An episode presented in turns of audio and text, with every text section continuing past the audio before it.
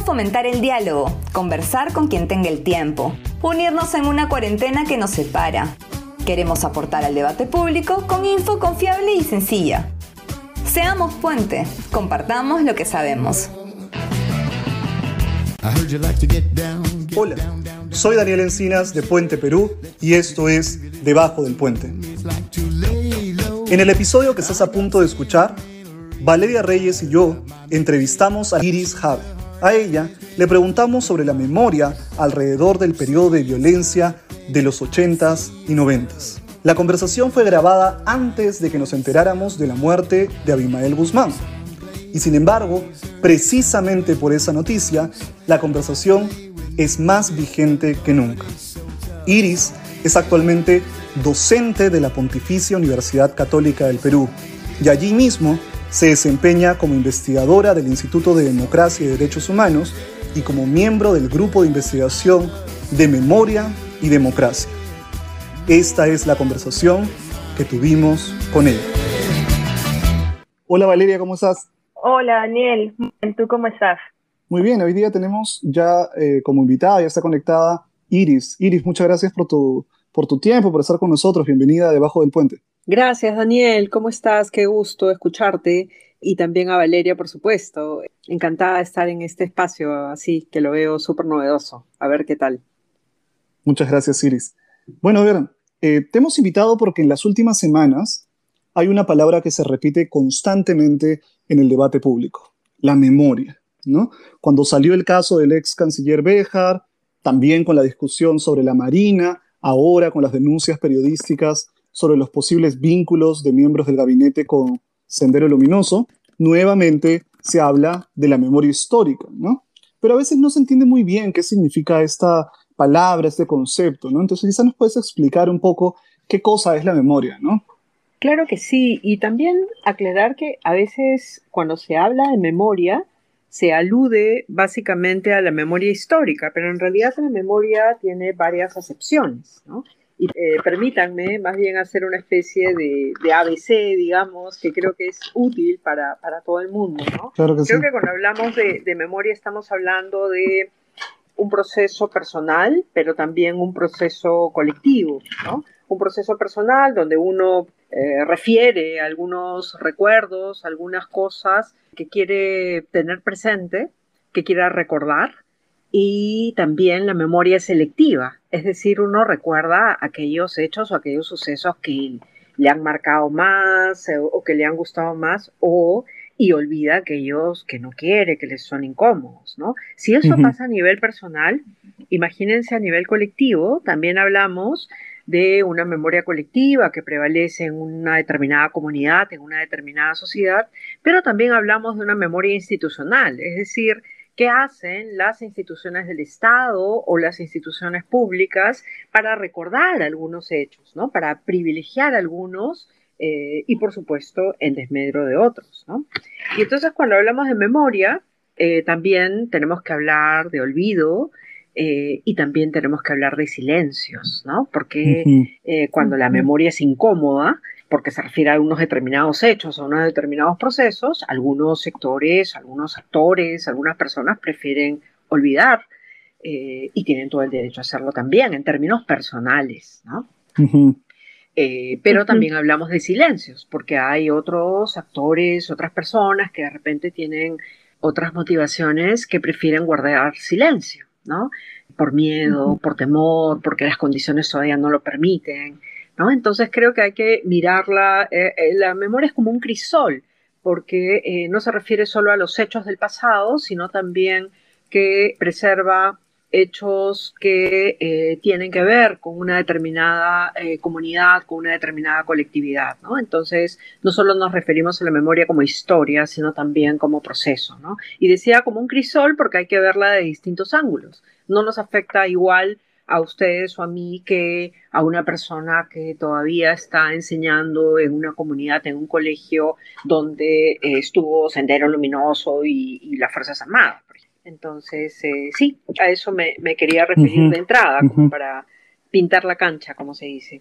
No, muchas gracias, Iris, por esa primera respuesta que es tan interesante y que de hecho nos, nos lleva también a, a plantearte otra pregunta que nosotros teníamos en mente y que tiene que ver con algo que eh, como equipo nos llama mucho la atención. Tú has hablado ahora de la memoria desde una, digamos, desde un ejercicio individual, pero también colectivo. Y nosotros notamos mucho que cuando discute eh, la idea de memoria, habla de la memoria como si fuera una sola memoria, en singular, con límites bien claros, que todos compartimos. Pero ¿eso acaso es así en el Perú?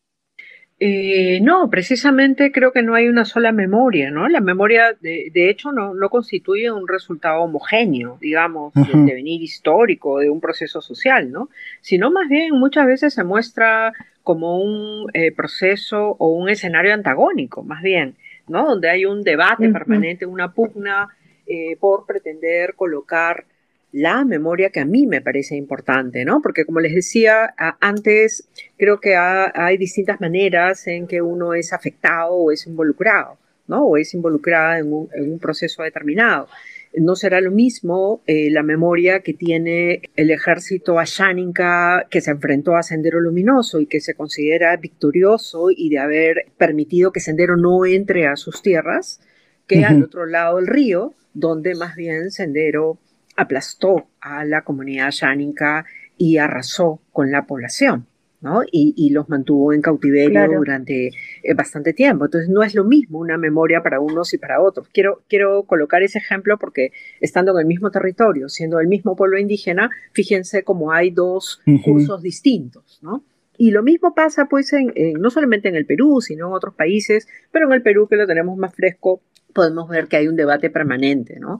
Eh, alrededor del tipo de memoria que se quiere colocar. ¿no? Y aquí podemos hablar, eh, para hacerlo muy sencillo y muy simple, voy a simplificar el asunto recordando un poco a Carlos Iván de Gregori, que eh, usaba este término de memoria salvadora, la memoria de salvación y la memoria de reconciliación. ¿no? La memoria de salvación Decía él, en realidad inspirándose en Steve Stern, eh, este otro autor americano que ha escrito sobre Chile, más bien, la memoria eh, de salvación o la memoria salvadora se eh, refiere a eh, la memoria que tienen las fuerzas eh, que ganaron. ¿no? Eh, lo que dice es que se trata de un mm. salvador que era necesario, un líder salvador y un grupo, que puede ser una institución o parte del Estado, que era necesario para enfrentar una situación tan terrible, tan terrorífica en la que estaba envuelta toda la sociedad, ¿no? Y que para ello era necesario pues contar con, con este eh, con esta suerte de héroe y que no importa si eh, tuvieron que cometerse violaciones a los derechos humanos o tuvieron que morir algunas personas de manera eh, sin, ninguna justificación, quiero decir, no en un enfrentamiento armado. y qué pena, ¿no? Porque había un bien común por encima de todo, que era salvar al Estado peruano. Mientras al otro lado está la memoria que se denomina la memoria de reconciliación, y debo hacer un disclaimer aquí, aquí que creo que no comprende todo lo que, todavía tenemos como memoria, que se refiere a la memoria de las víctimas, ¿no? A aquellas que han sido ninguneadas eh, primero durante la violencia, porque fueron las que más sufrieron el embate de la violencia con su vida, y o aquellas que aún hoy eh, siguen buscando a sus desaparecidos, por ejemplo, ¿no? En el Perú hay más de 21.000 personas desaparecidas.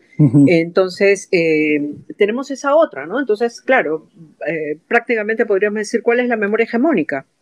La otra, ¿no? La memoria de la salvación que aparece todo el tiempo en los medios de comunicación, que tiene representación política, por supuesto, y no me refiero solo claro.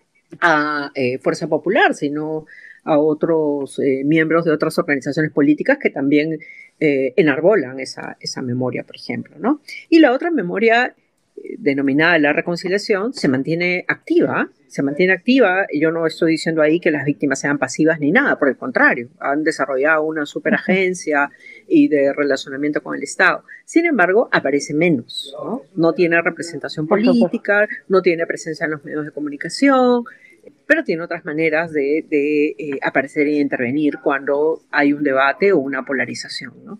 Entonces, bueno, como dice eh, Elizabeth Jelin, hay una, disputa permanente eh, de las memorias, ¿no? que, que, tratan de ocupar el espacio para poder, digamos, generar una acepción de la memoria que debe prevalecer.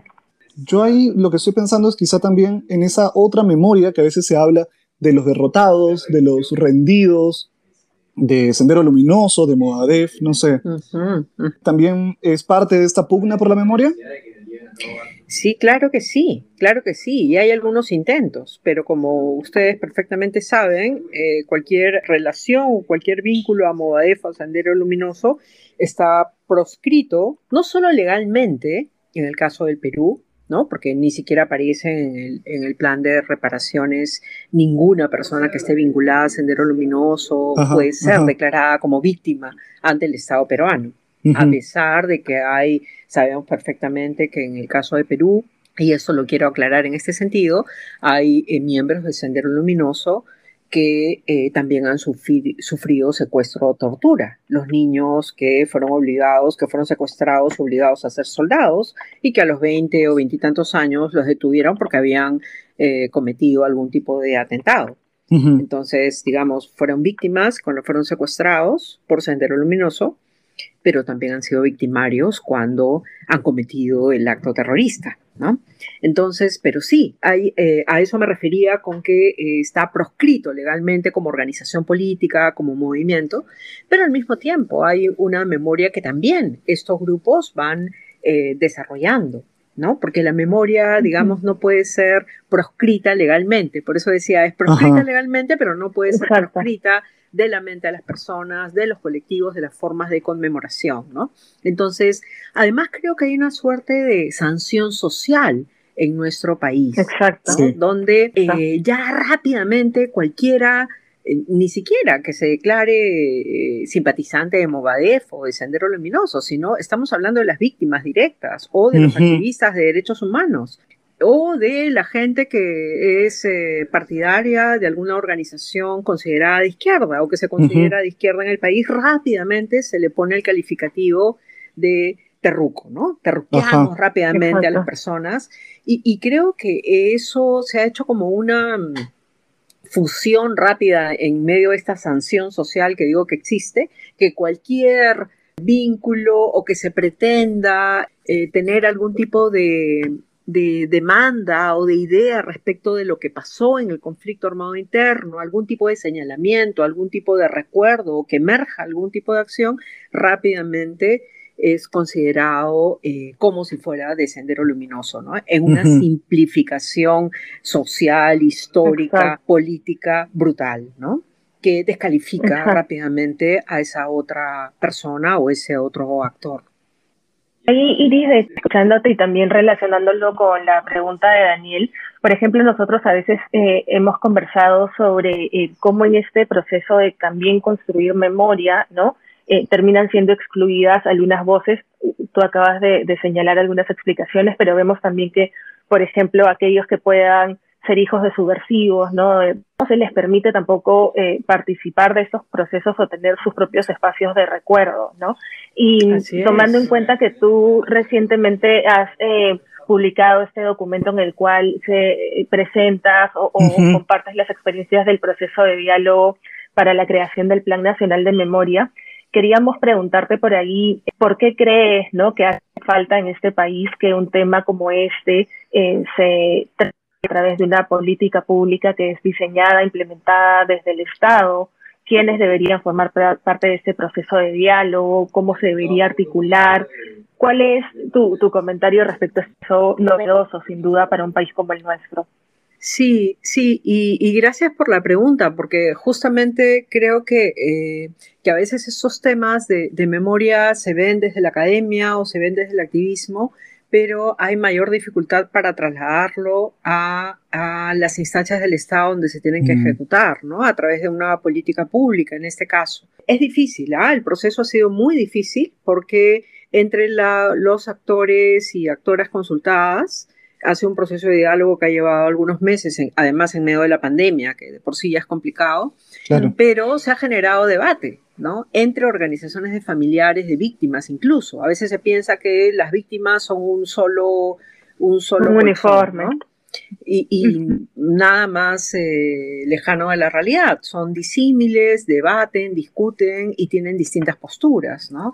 Y en estos encuentros hemos tenido presencia de organizaciones de familiares eh, de víctimas civiles, es decir, eh, cuyos, eh, cuyas afectaciones han sido cometidas por el Estado, pero también organizaciones de familiares de víctimas policiales y militares, que perdieron, cuyos familiares perdieron la vida a causa de Sendero Luminoso o el MRTA.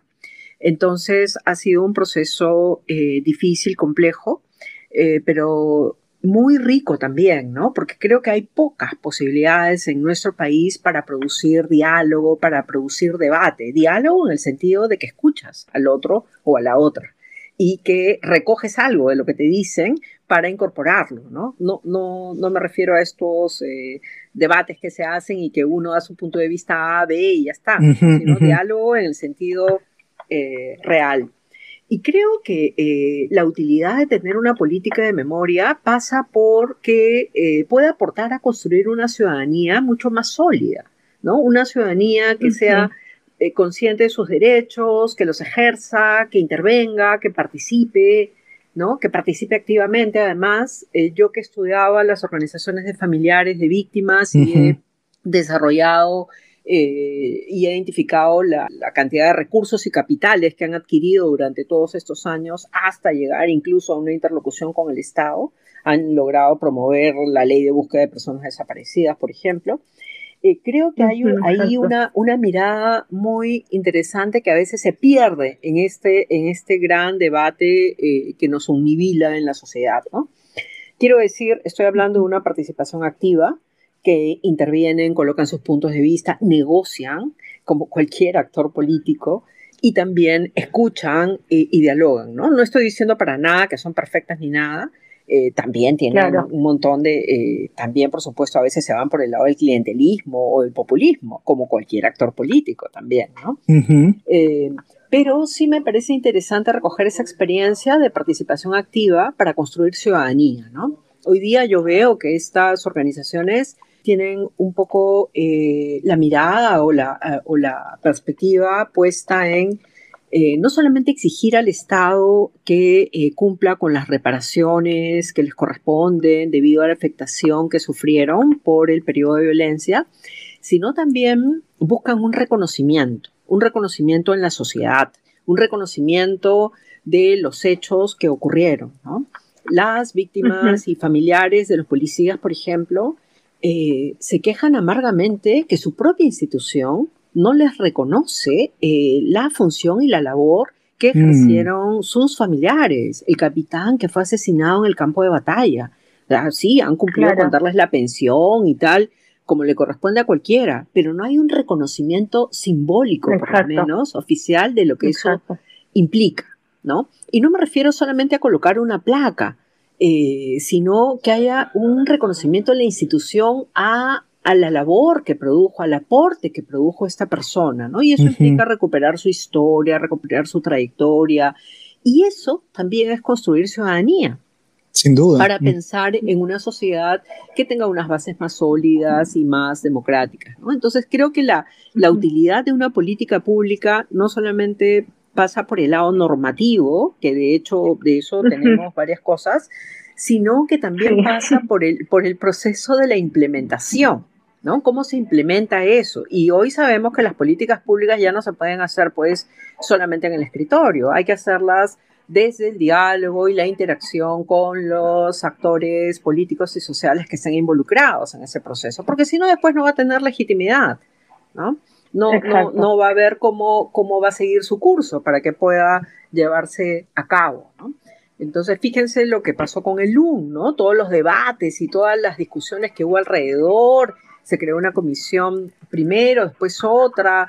Eh, no quisieron poner la muestra de Yuganapac, terminaron poniendo eh, la otra muestra. Y sin embargo, hoy es súper útil, ¿no? Para las nuevas generaciones, para eh, abrir nuevos espacios de diálogo, entonces creo que eh, este proceso de memoria, por un lado, es súper importante que se haga desde la sociedad, que se impulse desde distintas instituciones sociales, pero por otro lado, el Estado tiene que institucionalizarlo. Ni tanto que lo, que lo genere solo por decreto eh, y que los demás lo cumplan, sino al revés, diría yo, ¿no? Con este proceso de legitimación que viene desde los actores sociales y los actores políticos. Y, y ahí, Iris, nosotros, por ejemplo, nos preguntábamos también escuchándote, ¿cuál es tu opinión respecto, o sea, planteando o partiendo del punto de que este proceso debe tener eh, legitimidad, ¿no? ¿Qué es lo que piensas tú de que un, poder ejecutivo como el que tenemos hoy en día, con algunas denuncias o cuestionamientos respecto a vínculos, presuntos vínculos de algunos miembros del gabinete en, en su pasado con grupos subversivos, ¿Tú crees que esto genera riesgos de cara al deber de también eh, tratar el tema de la memoria a través de políticas de Estado? ¿O, no ves ningún riesgo o inconveniente por ese, ese sentido? No, de hecho que sí, ¿no? Eh, además recordemos en qué contexto eh, tenemos este gobierno. Es un gobierno que gana con las justas en un proceso complejo, lleno de, interrogantes, de cuestionamientos. Hemos tenido cinco presidentes en los últimos cinco años, ¿no? Entonces no estamos pues en, un, en un gobierno institucionalizado, ¿no? Al contrario, tiene que construir su propia legitimidad. Eh, en relación con la sociedad y con los actores políticos y sociales. Entonces, digamos, en medio de ese contexto encima, no puede pues venir con estas ¿cómo decirlo? Con estos devaneos, ¿no? Que no queda claro que un día dice una cosa, le saca una declaración al primer ministro y otro día corrige a través de un Twitter, eh, tratando de decir, no, no he dicho eso, lo que quiero decir es tal, ¿no? Y a veces su aclaración es peor que lo que dijo. Entonces, eso lo termina debilitando más, ¿no? Eh, y creo que justamente por eh, un reconocimiento en memoria de las víctimas de nuestro país, no se puede venir con, con devaneo frente a Sendero Luminoso, ¿no? Y a las mm. acciones eh, terroristas que cometieron, que infundieron en determinadas comunidades el temor, el miedo, la violencia sexual, la detención, el secuestro, el asesinato. O sea, por favor, ¿no? No podemos venir con esos devaneos para garantizar una gobernabilidad en el país. Eso sí me parece inaceptable en memoria de las víctimas sobre todo, ¿no? la verdad que me indigna en términos personales porque creo que es desconocer justamente los efectos y las acciones que ha tenido en todas las víctimas. Y me refiero a las víctimas civiles, policiales y militares. Entonces sí, sí creo que eso no, en términos de justicia y en términos de reparación, creo que es inaceptable. Y en términos políticos, también, porque no le conviene a un gobierno, lo debilita más. Por supuesto.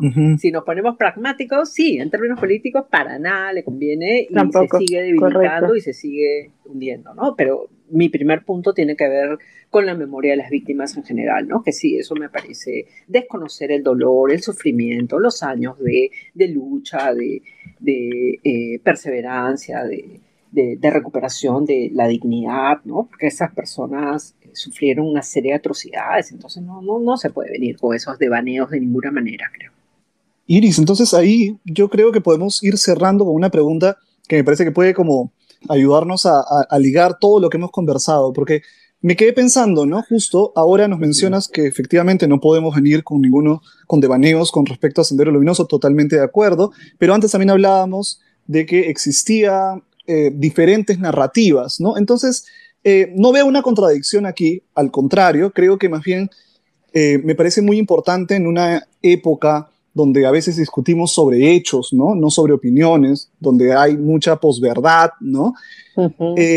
me parece importante que quizás si nos puedas ayudar a entender que quizás si no, no es importante tener una única narrativa o no es posible ¿no? tener una única narrativa, pero quizás sí deberíamos tener algunos acuerdos esenciales como sociedad, mínimos consensos sobre lo que ocurrió, además porque hay mucha gente joven ahora que no vivió, ¿no? que ya son adultos, ciudadanos plenos, pero que no vivieron esta época, ¿no? ¿Cuáles deberían ser esos consensos mínimos? Sí, sí, y gracias por esa pregunta porque creo que me permite aclarar un punto que podría parecer, que podría parecer menor, pero sí no quiero que se escape, ¿no? Que es, en primer lugar, creo que cuando hablamos de diversas memorias, eh, está bien, queremos reconocer diversas memorias de, distintos espacios, pero creo que tampoco eh, estoy de acuerdo con, ay, hay que hablar de todas las memorias y que todas entren sin ningún problema, ¿no? ¿A qué me refiero? A que eh, permitir que eh, haya una memoria también de las víctimas de Sendero Luminoso, por supuesto, me estoy refiriendo a las víctimas, ¿no? Eh, ustedes creo que se referían al principio a José Carlos Agüero, por ejemplo, ¿no? Este, este escritor cuyos padres eran senderistas, Él, por ejemplo, no puede recibir ningún tipo de reparación, no está reconocido en la legislación peruana, ¿no? Porque ningún familiar ni hijo de senderista puede recibir absolutamente nada eh, porque el grupo, la organización está proscrita, ¿no? Eh, entonces, pero así como él, hay otros hijos o nietos de eh, senderistas que tampoco lo pueden hacer. ¿No? Y yo me pregunto, ¿y esa memoria de esos jóvenes, de esos hijos, que por supuesto no tienen nada que ver con Sendero Luminoso, y sin embargo no, no, pueden acceder a ningún tipo de reparación en el país? ¿no? Y también coloco otro, otra pregunta ahí, que es que, por ejemplo, los hijos de los perpetradores eh, se consideran que pueden recibir reparación o no pueden recibir, ¿no? Eh, tampoco hay una legislación clara ahí, ¿no? Que hijos de, no sé, pues de militares que han cometido algún tipo de asesinato, pero que los hijos no tienen nada que ver, o los nietos, ¿no? Entonces sí, sí creo, y, y, por eso quería aclarar ese punto, que tampoco es que hay que decir todas las memorias todas, ¿no? Bienvenidas, sino que creo que el tema es complejo y hay que discutirlo, hay que matizarlo, no, no, no, cuando digo matizarlo, no negociarlo, sino discutirlo para entender bien desde dónde estamos hablando, ¿no? Y entonces ahí retomo la, pregunta que me hacías, Daniel, sobre esos consensos mínimos. Creo que un, un consenso básico elemental es reconocer qué ocurrió, ¿Qué permitió que ocurriera esta, esta guerra tan cruenta en el país? ¿Qué permitió? ¿Qué, ¿Qué pasó? ¿Cómo fue el proceso? ¿no? no quedarnos solamente en quiénes fueron los culpables, que creo que es fundamental, por supuesto, identificar y ver las responsabilidades penales y, jurídicas de estos actores, pero también entender el proceso. ¿Por qué en, eh, el proceso social, el proceso político y el proceso histórico, ¿no? Porque no estamos hablando de un mismo tipo de proceso en todo el Perú. No todo pasó igualito, ¿no? Tenemos la selva central o tenemos el sur andino o tenemos Lima, los barrios de Lima, ¿no? Y, también entender en qué contexto político ocurre. ¿Por qué? Eh, ¿Por qué? Y solo voy a dar un ejemplo. En el caso de Ayacucho, durante muchos años se pensaba, uy, Ayacucho, el rincón de los muertos, qué terrible, pobrecitos, vino Sendero y los aplastó, vino la Fuerza Armada y los desapareció. Como si la gente no tuviera agencia, como si la gente no hubiera hecho algo, ¿no? Y hay comunidades que se levantaron contra Sendero Luminoso, que se levantaron contra las Fuerzas Armadas o que lucharon incluso con las Fuerzas Armadas contra Sendero Luminoso o con la policía contra Sendero Luminoso, como el caso de Saxamarca o el caso de Bucaramanga.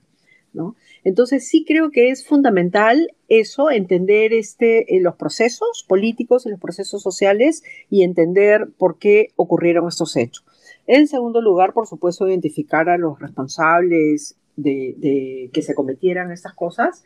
Y un tercer elemento que creo que no es menor también es eh, necesario mirar cuál ha sido el rol de eh, familiares y víctimas en todo este proceso. ¿no? Creo que ahí hay una historia y, unos procesos que todavía no han sido suficientemente revelados y creo que hay una clave ahí para entender también cómo construir una ciudadanía eh, mucho más activa. ¿no?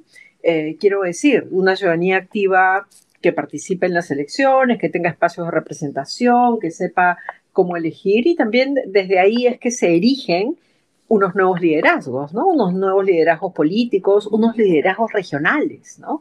Para no estar después como en cada elección, uy, qué sorpresa, miren cómo nos sorprendió un maestro acá de Cajamarca, ¿no? Pucha, ustedes saben perfectamente que hay unas trayectorias políticas regionales, ¿no? Que van emergiendo con distintas características que, que sería súper interesante eh, conocer y reconocer, ¿no? Para ir cambiando un poco el centralismo de este país, para ir cambiando esta sociedad tan excluyente y discriminadora que todavía tenemos, ¿no? Yo creo que eh, hacer esa conexión con la memoria de la violencia, hacer esa conexión de la memoria de la violencia con la construcción de una ciudadanía eh, con miras a un espacio democrático mucho más extendido y con nuevas características, creo que es una clave importante para, para abrirnos a este proceso y creo que ahí ayuda mucho tener una política pública de memoria, ¿no? Y por eso colocaba ese elemento también. Excelente, de verdad que eh, más conversamos y más preguntas se nos vienen a la mente. Yo personalmente me quedo con muchas preguntas, pero sí tenemos el límite del tiempo, así que yo al menos lo voy a dejar ahí. No sé si tú, Dani, quieres agregar algo más. No, no, agradecer obviamente a, Iris, ha sido una conversación muy, rica, ¿no? A veces no hay esos espacios eh, para, para, poder conversar, para explayarse, para matizar, ¿no? Y entonces eh, agradecerte a ti, Valeria, siempre un gusto estar conversando contigo. E Iris, muchas gracias por tu tiempo. Un abrazo. Genial. Buenas tardes. Chao. ¿Te gustó el episodio? Encuentra este y más contenido en nuestras redes sociales. Estamos como Somos Puente Perú en Instagram, Twitter y Spotify. Seamos puente, compartamos lo que sabemos.